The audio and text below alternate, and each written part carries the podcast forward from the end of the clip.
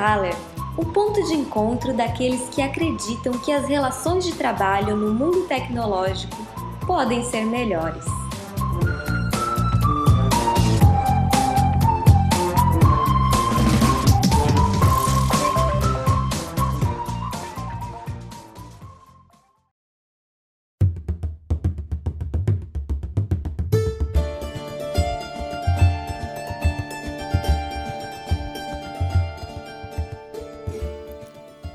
Nosso viajante decide explorar novos espaços e segue um fluxo de pessoas até a arena de treinamento em combate. Lá, assiste atentamente aos alunos praticando os movimentos. Meio sem saber o que está acontecendo, decide perguntar para quem está ao seu lado.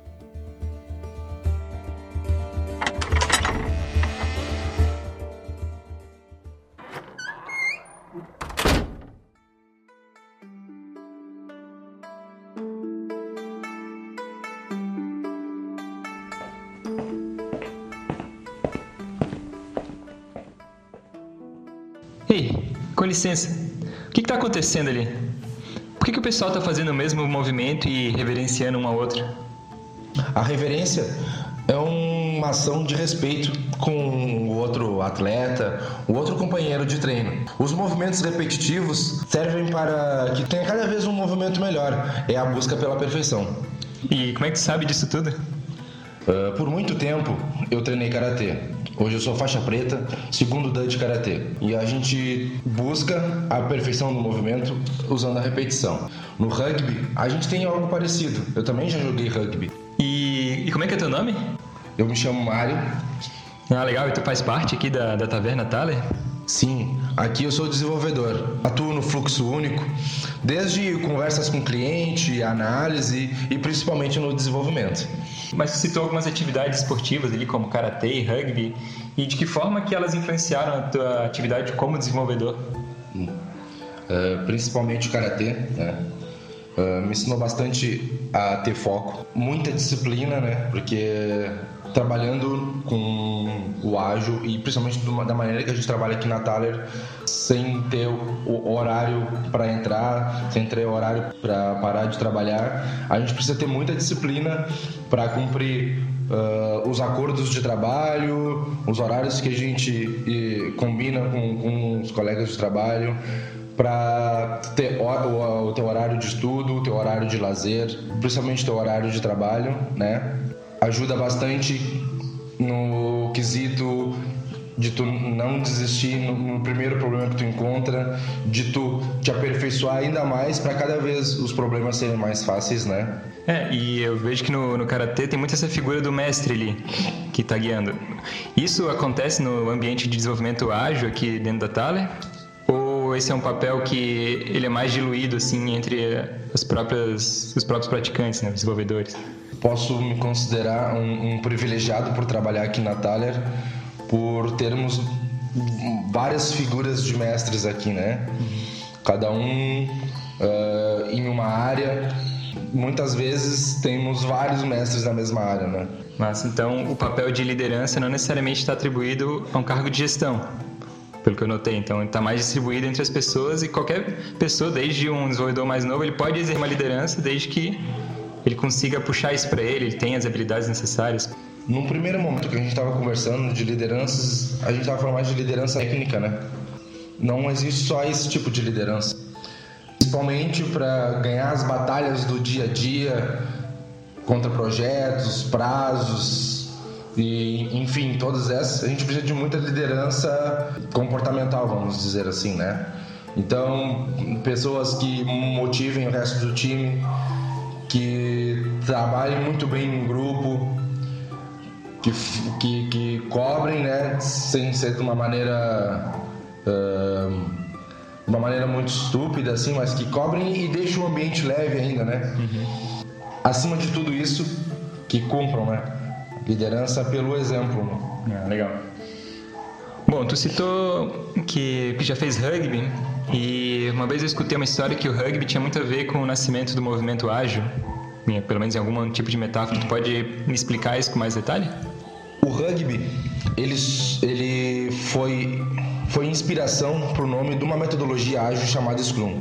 Né? O Scrum é uma, uma formação onde quando tem alguma falta, alguma coisa assim, o Scrum é onde o pack, né, o conjunto dos outros jogadores mais pesados do time uh, se unem um contra o outro e se empurram, tá? A metodologia ágil chamada Scrum utilizou é, essa nomenclatura Scrum com base nisso, né, para que a união fizesse a força. E que tipo de outra habilidade profissional é, é importante ou seria interessante uma pessoa desenvolver para melhorar a performance do time onde ela trabalha ou até na, na vida dela mesmo? Bom, a gente abordou várias aqui, né? Então, foco é muito importante, né?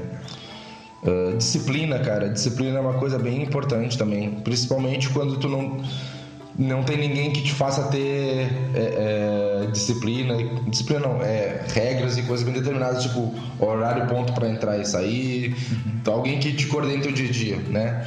Ter uma disciplina então vai te ajudar muito nisso, principalmente na tua auto-organização. Uh, qualquer esporte, acredito que vai te ajudar a ter determinação, né? Porque sempre tu vai lidar com a derrota diariamente, né? Não é sempre que tu vai ganhar.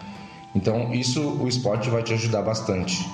É, e o, o rugby é bem conhecido justamente por treinar as pessoas, né, os praticantes, para poderem lidar melhor com a derrota e com a frustração. Inclusive tem o caso do terceiro tempo. Tu poderia me explicar que, como é que funciona o terceiro tempo no, no rugby? Então, rugby é um esporte de muito contato. E é inevitável durante o jogo ocorrer algumas rusgas, alguns desentendimentos, né? O terceiro tempo é onde as duas equipes confraternizam, né? Então a, a, equipe da casa recebe a equipe visitante, normalmente é com cerveja, né? Então isso faz com que, uh, além de adversários, os, eles acabam se tornando amigos. Ah, legal. Então um olhar de, em vez de olhar para o outro como um competidor, alguém que está querendo tirar teu digamos, tua, tua conquista, é alguém que está te forçando, te estimulando a ser melhor, então por isso merece todo o respeito. E é uma pessoa também que está ali tentando se desenvolver. Eu, já vi, eu escutei histórias que o, o karatê e as artes marciais elas estimulam bastante a repetição. Né? Tem alguma história interessante assim que tu queira lembrar? É, alguma coisa que tu queira passar, que tu lembrou assim de alguma vivência que tu já teve ou já escutou falar? Bom, é, principalmente dentro do karatê, é, eu já participei de várias competições, tanto a nível estadual, uh, a nível nacional também, eu sou tricampeão brasileiro de karatê, sou campeão também uh, sul-americano, participando na Venezuela. Já fui a dois mundiais na Escócia e também no Japão, né? E aí a gente ficou em terceiro lugar nos dois. Olha, que eu gosto bastante de, de lembrar é questão de, de, de soberba, né? Eu como faixa preta, Recém voltando do campeonato mundial, a gente em terceiro lugar, eu fui enfrentar um outro adversário de faixa laranja, que é a quarta faixa. E com isso eu achei que já estava ganho antes mesmo de lutar e perdi. Isso me ensinou bastante. Logo em seguida, eu fui campeão brasileiro de karatê por causa disso. Por não menosprezar nenhum problema e nenhum adversário. Eu acho que isso é muito importante, humildade, né? Sempre a gente se acaba se perguntando, né? Ah, por que, que o japonês é tão bom? Por que, que o japonês é tão bom? O que, que será que eles teriam de diferente? A gente fica sempre imaginando, ah, ele deve ter um, um, um mestre Miyagi lá que faz um treinamento super, hiper, mega diferente. E eu já fui lá no Japão e treinei junto com eles. Antes do treino, cara, tu já percebe o ambiente é diferente. O, o mestre, ele não entra antes da aula, é o, o aluno mais graduado que dá o cumprimento, porque o karatê começa e termina com cumprimento. E antes de começar a aula, cada uh, atleta, indiferente da cada aluno, né, porque ali não, nem todos competem, cada aluno, indiferente da idade, indiferente da faixa, pega um pano e limpa o chão. Todo mundo limpa o chão antes de começar e depois que termina a aula. Né? Só depois que eles limpam o chão eles começam a aula. Aí o aluno mais graduado dá o aquecimento e só depois de todos estarem prontos que entra o, o sensei, né, que é professor em japonês, para começar a aula propriamente dita. Massa. E tem algum tipo de, de filme ou de, é, de conhecimento assim que tu, tu possa lembrar, que possa ser complementar para quem está tá buscando se desenvolver como pessoa, né? não necessariamente só como desenvolvedor?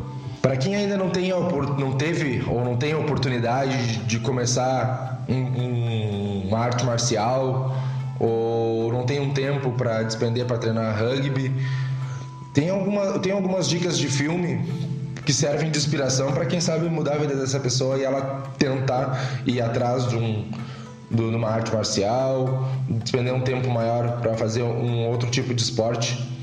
Tem um filme chamado é, Remember the Titans, português para eles eles traduziram para Duelo de Titãs, que é a história do primeiro time de futebol americano dos Estados Unidos a misturar negros e brancos no meio a, a, tanto preconceito, é um filme baseado em história real, e no meio a tanto preconceito, o esporte uniu eh, esses jovens e, além de tudo, melhorou o, o desempenho deles tanto no, no, no, estudo quanto no pessoal. Né?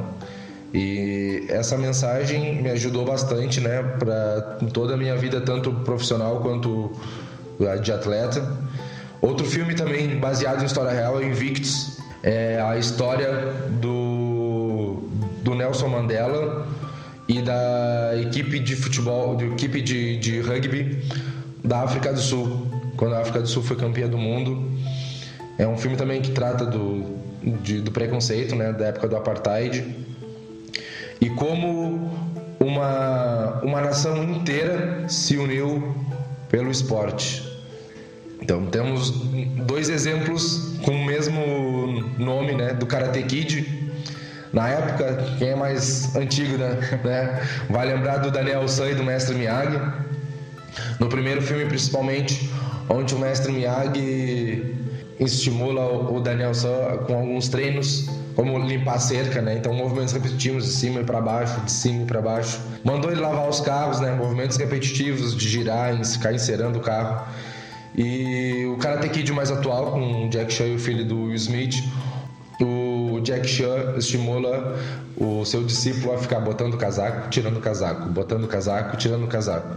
Isso muitas vezes, quando tu tá treinando, não dá a devida importância para esse tipo de coisa, né?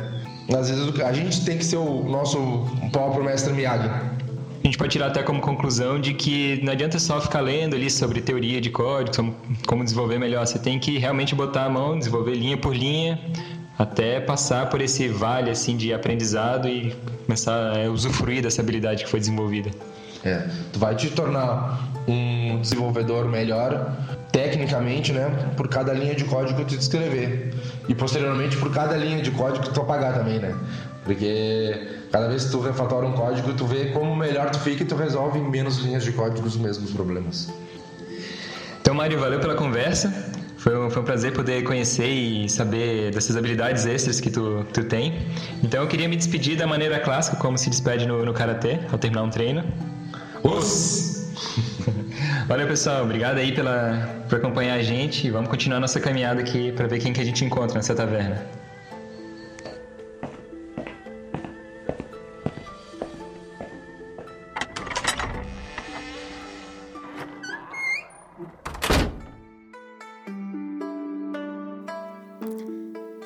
Tarde de inspiração e disciplina chega ao fim e nosso viajante encerra o seu treino. Os